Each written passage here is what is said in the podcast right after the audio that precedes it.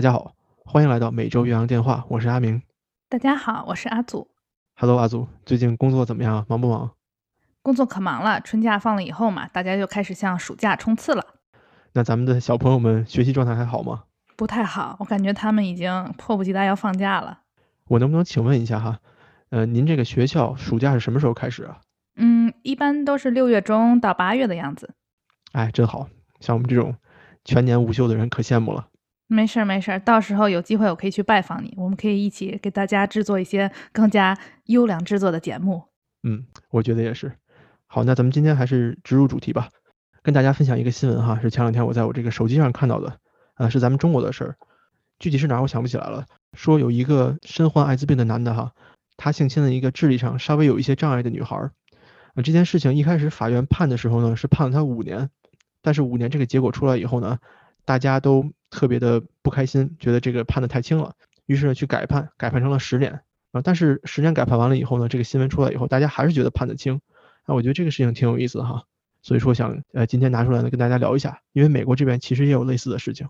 嗯嗯，好。为什么今天想给大家说这个事情呢？因为在几年之前，美国的加州也出了一个类似的新闻，这个新闻呢是关于一项法律的调整。当时我看了以后呢，也觉得很震撼，所以今天呢正好借这个机会，咱们一起来聊一聊。那阿祖，我先给你介绍一下哈，加州这个法律变革是怎么回事呢？首先，这个变化发生在二零一七年，也就是四年之前。嗯，这个变化变的是什么呢？在二零一七年之前哈，在美国的加州，假如说一个人他携带艾滋病，并且他知道，那么他呢在与其他人发生性关系的时候呢，不告诉人家说我有病，并且把这个人传染了，这件事情这个行为在二零一七年之前是一项重罪，英文叫 felony。但是在二零一七年时候呢，加州法律改变了，把这种行为由 felony 改成了 dismisdemeanor，也就是说由重罪改成了轻罪，或者这个 dismisdemeanor 更准确的翻译叫做行为不检，并且呢也大大减少了对这种行为的这种法律惩罚。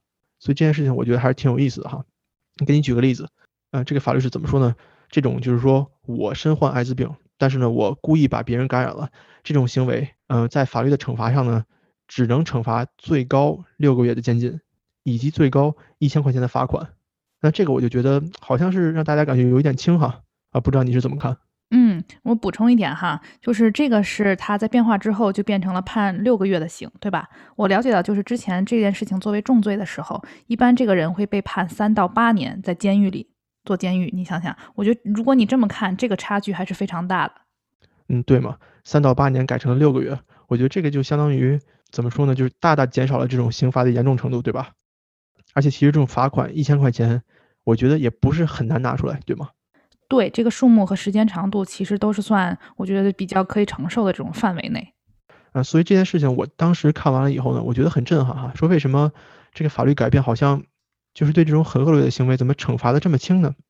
我呢又回去查了一下，在咱们中国法律是怎么样的。在中国呢，这种行为哈，呃，我其实算半个法盲，这也只是就是我自己学到的，跟大家分享一下，不一定准确哈。在中国呢，有两种法律可以适用于这种行为。呃，第一呢叫做传播性病罪啊，这个咱们在刑法里面是有的哈。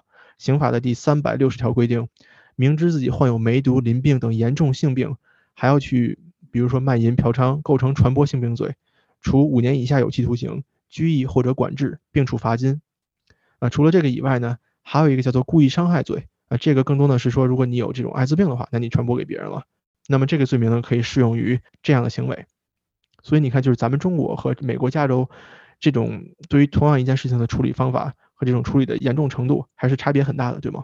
嗯，对。这个时候我们想给大家画一个重点哈，就今天讨论这个事情，主要是在于说这个人是故意，就是说在已知自己有艾滋的情况下，他故意传播给别人这样一个状况，是吧？嗯，对的。嗯。那或者大家这么想一下，就如果你知情自己有艾滋病，或者就算咱们说到今天，如果你知情自己得了新冠，对不对？那你还是故意冲人家咳嗽，那这是一种什么样的行为，对吧？当然，如果你不知情的话，然后你跟人可能有接触啊，或者你跟朋友聚会，然后传播了这个病毒，那可能是另一回事儿。嗯，对，是这样的。为什么这个很重要呢？如果你知情，但你却选择不告知的话，那就是让别人处于危险之中嘛，对吧？但是如果你知情，你决定告知。那么你的这个伴侣啊，或者你的这个告知对象，他可以有自己的选择权利，对不对？那所以这个是完全不一样的概念。对，我觉得在某种程度上和一个人的这种道义和道德感也有关系。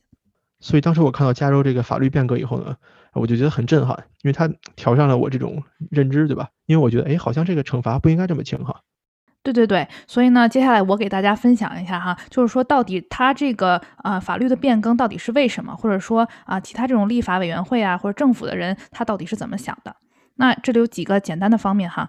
第一方面呢，就是这些啊改变法律的人、投票的人，或者说支持这个改变的人，他们认为这条法律其实是在把这个关于艾滋病的这种法律条文现代化。现代化什么意思呢？就是因为想想这个艾滋病，它其实就是一种病患，对不对？就像你今天发烧、头痛，或者你有个胃炎，可能它都是一种病患。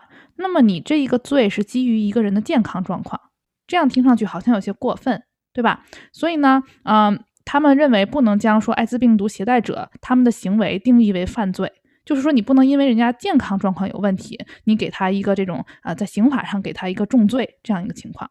在很多年前呢，这项法律制定的时候呢，是因为它是基于这种对艾滋病的恐惧，以及大家认为这个呃医学有限，可能并不能完全根治这个艾滋病，对吧？就我们了解到艾滋病都是一种啊非常可怕的这种病毒。然后大家理解的这种艾滋病毒呢，一般都是这个非常致命性的，对吧？所以基于这种啊恐惧感呀，以及对它的害怕，所以呢会有这样的一个重罪的产生。但在之后的这些年里呢，啊这个社会上对艾滋病毒的理解啊，还有医学上的这些啊手段都得到了很大的改善。然后人们也认为有更多更加有效的治疗方法，可以延长和改善艾滋病毒携带者的生活质量，甚至呢有这种消除艾滋病毒传播的可能性。所以呢，基于这些，他们认为说，哎，我们没有必要把它放成重罪了，对吧？那一切都在进步当中。那就是说，如果这个人真的是故意的，那我们就把他判定为这种啊，嗯，行为不检这么一个状况。今天虽然咱们讲的是加州哈，但是呢，其实在美国有二十四个州的法律，它都要求这些对自己啊艾滋病毒知情的人，要向其他人，就比如说你的伴侣啊，或者其他可能受到影响的人，你要告诉别人说自己有艾滋病毒，对吧？就别人需要有这个知情权，嗯。另外十四个州呢，这个也非常有趣哈，我就不细说了。它是要求呢，啊，你如果是携带艾滋病毒的话，你要向这个共用针具的伴侣啊，以告诉他们说你有这个事实。大家可以想一下，这是为什么？刚才阿明也解释了，在加州的话呢，如果你是故意传播这个艾滋病毒的话，你会被判为重罪哈。在美国呢，啊，一共有二十五个州。都把这个判定为一个犯罪，但具体是重罪还是怎么样，我们不得而知。但你可以看到，就是说每个州啊，这个法律情况其实不太一样。然后多少个州把它判定为这种算犯罪行为呢？大概在美国有一半吧，是这么一个情况。也就是说，听上去这个美国加州它其实是属于也不算是个例吧，就是他做这个事情，对吗？嗯，这倒也是。大家如果了解的话，可能知道，其实，在加州的话，这个呃文化上，我觉得还是挺活跃的，对吧？不管是这种啊，比如现在这种同性恋这种游行啊，还有其他一些方面，我觉得大家还是啊比较激进的这种，所以可能它算一个先驱吧。这也是我想阿明今天把它单独拎出来说的一个原因。那好，我们接着说啊，除了说因为这是一个基于健康状况的犯罪，大家觉得不再合理的情况以外，另外一方面呢，就是说啊，长期以来，其实咱们现在想到艾滋病，大家都会觉得特别可怕，会害怕，对不对？嗯，那如果一个人在生活中碰到有艾滋病的人，大家可能也会有这种敬而远之的心态。所以呢，其实这项法律，很多人认为它帮助这个啊艾滋病啊，还有艾滋病人减小污名化。并且间接的鼓励啊，更多关于艾滋病的检测和治疗，什么意思呢？也就是说，其实艾滋病它虽然是你在形式上把它定为犯罪，但实际上它到底是什么问题？它是一个公共卫生问题。那如果你把这个重罪扣在他的头上，那这件事情好像跟这个公共卫生又啊离得很远了，对不对？所以呢，其实对于这些啊有携带艾滋病毒的人啊，或者这种受害者啊，甚至说以及咱们现在大家经常提到的这些 LGBTQ 群体。对他们呢带来了很多的污名，还有这种负担，对吧？就是甚至说你出去，然后别人知道你是 LGBTQ 这样一个情况的话，可能都会你有一些啊不一样的有色眼镜看着你，对吧？所以在社会上呢，这种污名化呢，导致很多人他们可能有这种啊风险，就是受到这个艾滋病毒的传染，对吧？但他们会选择说不去接受这种 HIV 检测，因为他害怕如果得了，别人会怎样看待他或者怎么样说他。但是，如果你从公共卫生的角度来想，如果你可能有这个病毒，但你不去检验，你还到处乱窜，那岂不是危险和对社会的这种伤害可能会更大嘛？对吧？所以呢，支持这条法律的人们，他们觉得这样可以减少艾滋病还有艾滋病毒携带者的这种呃耻辱感，还有污名化，对吧？然后呢，可以渐渐的呃让更多人了解说艾滋病到底是怎么回事。那更多的检测以及相关带来的更多的治疗，其实可以更有可能改善这些人的健康状况，延长他们的寿命，对吧？然后也可能帮助更多的人避免被他们感染。那我觉得听完阿祖介绍这方面的看法呢，还是有一定道理的，对吧？更多的是帮助人们理解艾滋病，并且抵抗对这种艾滋病的恐惧，对吗？嗯，对，是这个意思。就是说，它也有积极的一面，对吧？啊，虽然说你故意把这个东西传播给别人是一个非常不道德的行为，但是咱们就是从另一个历史的角度来看，过去这些人身上承担了什么，可能我们是不了解的，所以这是一个积极的看法。那刚才我们提到了这个 LGBTQ 群体，对吧？所以我想单独说一下这个事情。嗯，其实艾滋病跟这个 LGBTQ 群体关系非常大，因为其实很多我没有这个具体的数据哈，但就是很多艾滋病携带者都是这个 LGBTQ 群体，但是同时也有很多人对他们有有色眼镜，你知道吗？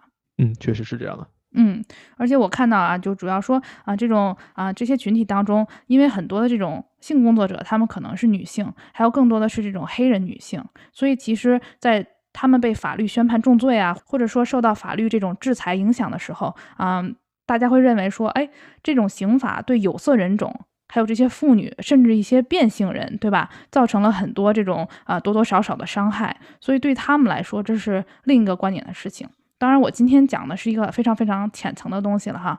与其跟大家解释更多关于这个呢，我想给大家推荐一部电影哈。这也不是什么大电影，它的名字呢叫《橘色》啊，英文叫《Tangerine》。这是二零一五年一部讲述在好莱坞啊这些嗯变性性工作者的这种生活状况的电影。那这个场景设置在好莱坞。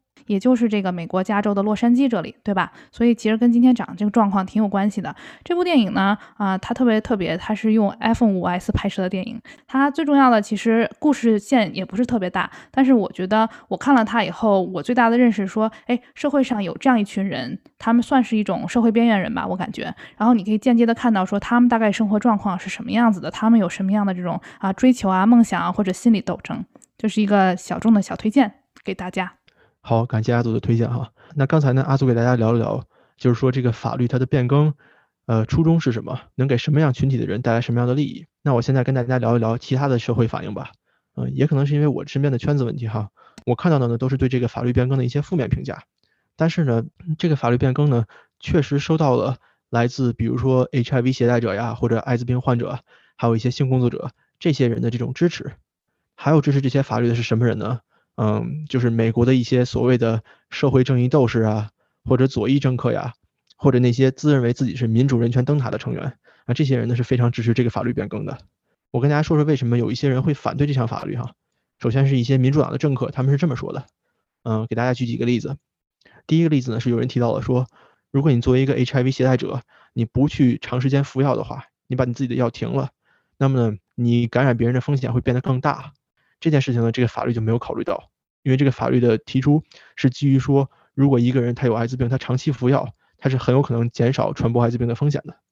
那么第二点呢，就是我们确实知道有很多艾滋病携带者，他可能不知道自己的这种携带情况，那么也可能呢，他知道自己携带了，他选择不去服药，不管是从经济上的原因，还是从这种个人身体的原因，他不去服药，那这种情况呢，是吧？他是不可能用药物来减少艾滋病的传播的。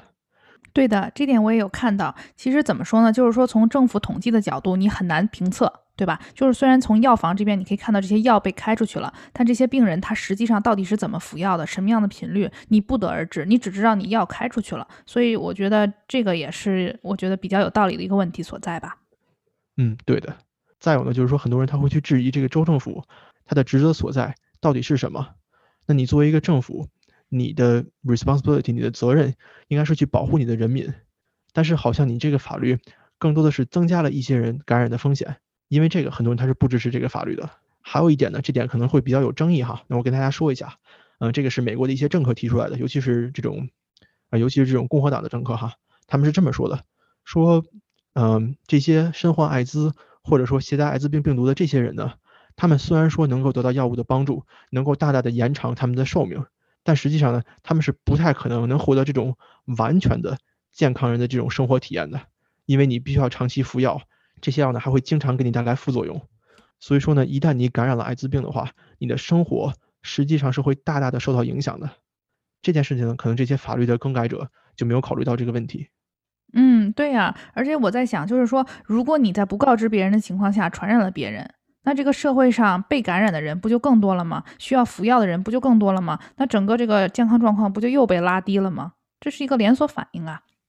嗯，对的，阿祖说的非常好哈。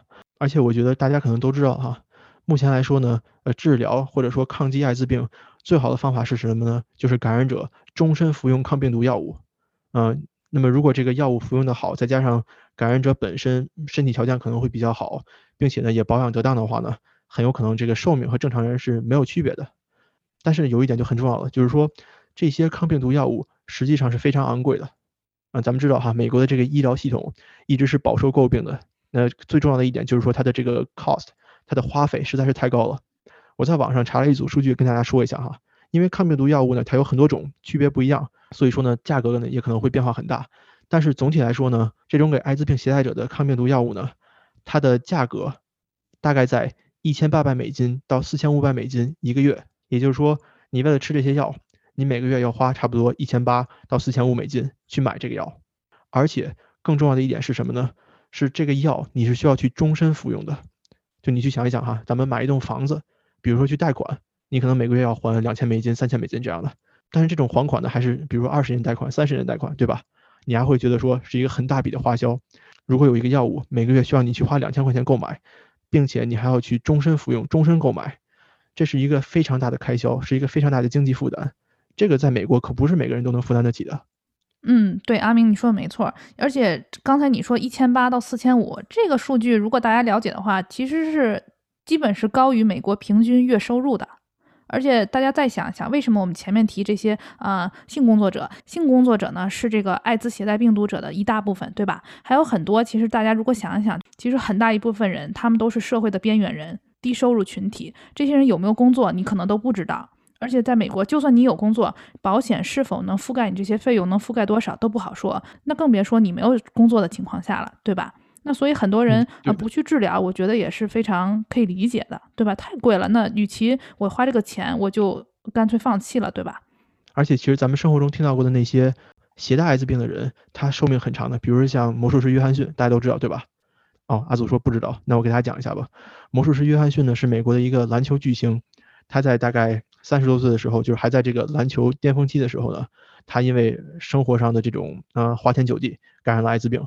那么他呢，一直活到现在，他是和乔丹一样的人物哈，就是一个一个时代的人物。现在呢，差不多是五十多岁了，也就是说他携带艾滋病病毒已经携带了大概三十年左右了吧。但是他现在呢还很健康。你说他为什么健康呢？肯定是因为人有钱，对不对？打篮球可以挣钱，这个挣的钱呢可以负担得起他治疗的费用。但是呢，像刚才阿祖说的哈，很多这种艾滋病的携带者呢，他是社会的边缘人物，他们是不可能既挣这么多钱去抚养自己，还要去支付这个药的费用的。还有一点呢。即便你能够有钱去负担得起这些抗病毒药物的费用，这些药物给你带来的副作用也是很大的。举几个例子哈，比如说有人会有皮肤病、肾病、心脏疾病，还有呢就是这些药物可能会改变你的骨骼结构。所以其实我在 Instagram 上，我还在 YouTube 上，我看了一些这种啊携带艾滋病病毒的人，他们拍摄的这种自己的一天这种生活分享给大家。我看了一下，有些人就提到了说这些药呢，我是必须得吃，不吃我就会死。但是呢，我吃了以后，身体其实发生了很多变化，让我的生活很痛苦。这个是没有办法的。那为了生活嘛，为了活下去，必须得吃的。嗯。所以我觉得，呃，对这个法律改变，很多人有这种负面的反响、负面的反应。我觉得也是因为这些立法者，他可能自己不是艾滋病携带者，他不是艾滋病患者，他可能不知道，呃，得的这种病有多痛苦，需要承担多大的这种压力和责任。或者说，他们在这种经济社会生活状况上，完全在另一个世界，可能跟这些人这些状况离得很远。他更多是从政策角度来考虑吧。嗯，对的。最后再给大家说几个数据哈。据美国政府统计，现在美国国内携带艾滋病病毒的人有多少呢？大概在一百二十万左右。啊，这是一个非常庞大的数字哈。而且这个咱们怎么知道这些人在哪儿，对不对？嗯，是。所以今天其实我们两个想跟大家简单的分享一下啊，这一个法律的变更和这个社会的反响，以及大家怎么看待。主要的目的呢，一个是想让大家横向对比一下，比如说在美国和中国，大家对这种故意传播艾滋病有什么样不同的判定方法，以及比如说在社会上这么一个变化。但更重要一点，我觉得我们是想给大家探讨一下，就是说，哎，从积极的角度，这个可能是怎么看待，对吧？但是同时呢，它又有什么弊病？或者我们把自己放在艾滋病患者的角度来看，可能会有什么样的风险？当然了，啊，对于健康人来说，这种法律的改变对我们可能有些什么样的间接的影响，也都是啊，就想跟大家一起考虑和分享的。嗯，对，嗯，在此呢，我也想提醒大家哈，啊，不管这个法律是什么样的，作为每个人呢，我们呢还是要专注在保护自己上，对吧？那么不能做一些危险的行为啊，时刻要注意采取安全措施啊，那这些都是我们能做到的，对吧？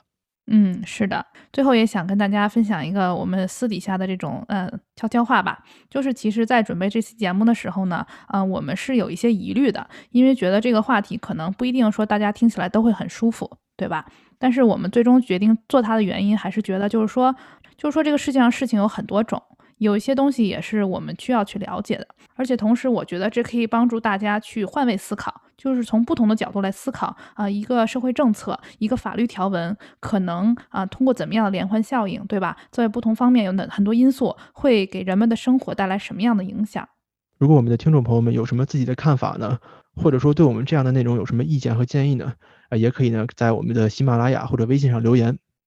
对的，这算我们的一个新尝试吧。啊，希望大家可以到我们的 Spotify、还有 Apple Podcast、喜马拉雅还有微信平台收听我们的节目。如果大家想直接和我们联系呢，也可以发送 email 到每周岳阳电话全拼 at gmail.com。好，让我们下周再见，拜拜。